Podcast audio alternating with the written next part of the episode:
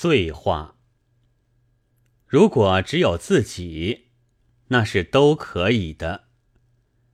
今日之我与昨日之我战也好，今日这么说，明日那么说也好，但最好是在自己的脑里想，在自己的宅子里说，或者和情人谈谈也不妨。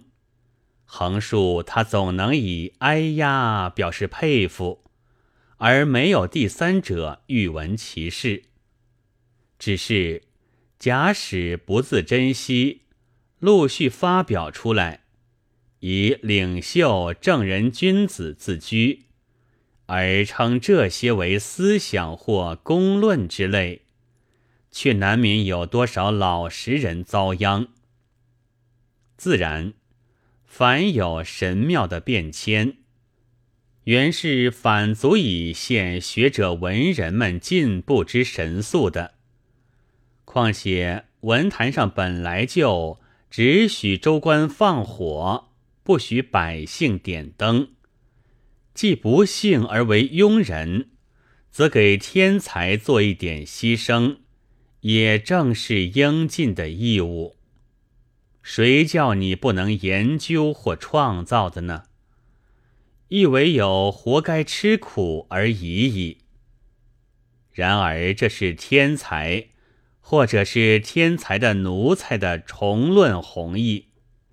从庸人一方面看起来，却不免觉得此说虽合乎理而反乎情，因为蝼蚁尚且贪生。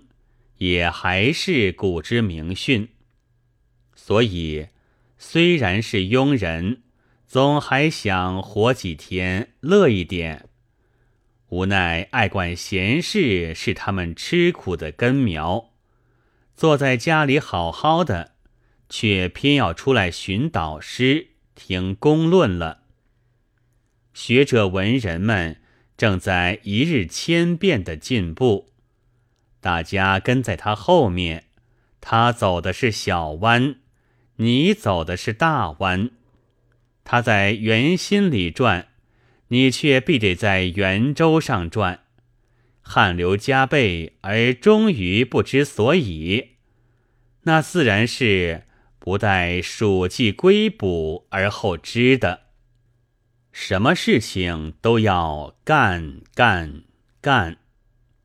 那当然是名言，但是倘有傻子真去买了手枪，就必要身毁前非，更进而悟到救国必先求学，这当然也是名言，何用多说呢？就遵玉钻进研究室去，待到有一天。你发现了一颗新彗星，或者知道了刘歆并非刘向的儿子之后，跳出来救国时，先觉者可是杳如黄鹤了。寻来寻去，也许会在戏园子里发现。你不要再菲薄那小东人，嗯嗯，那爱爱爱吧。这是艺术。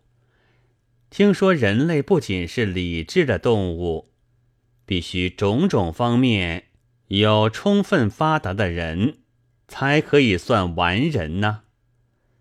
学者之在戏园，乃是在感情方面求种种的美。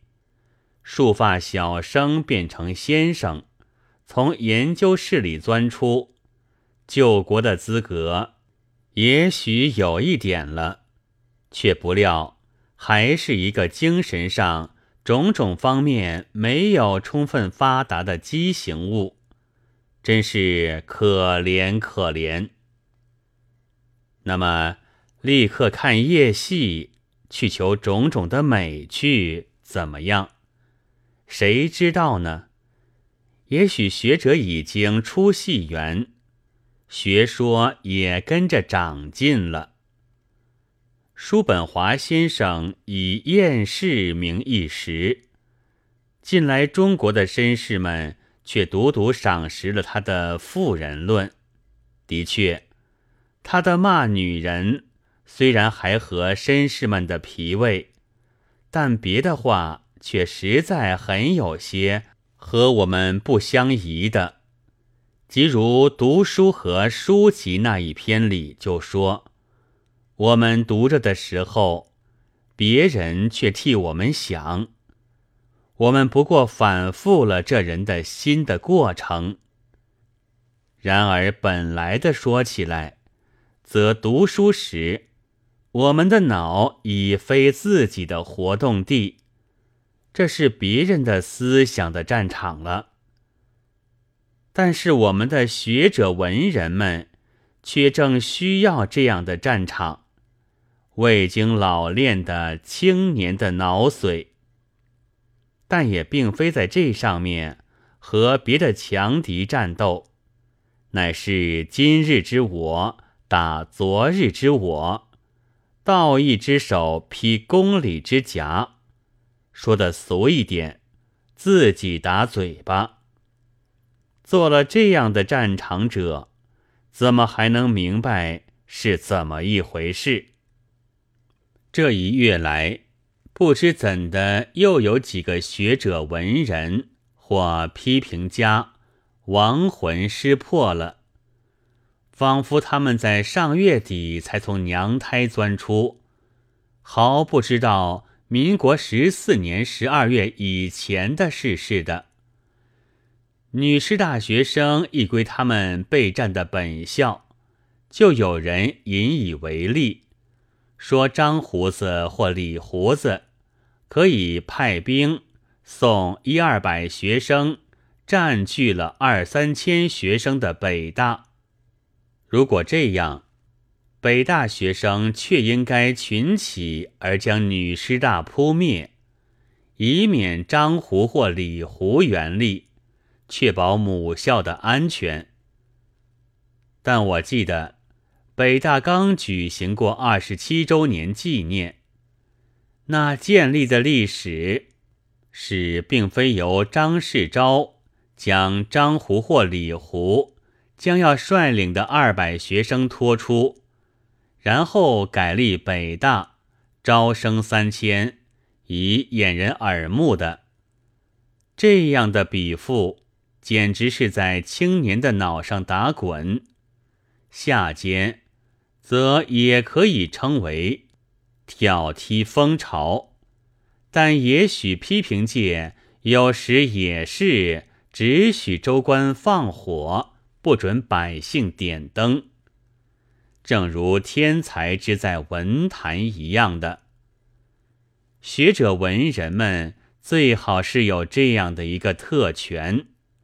月月时时，自己和自己战，即自己打嘴巴，免得庸人不知。以常人为例，误以为连一点闲话也讲不清楚。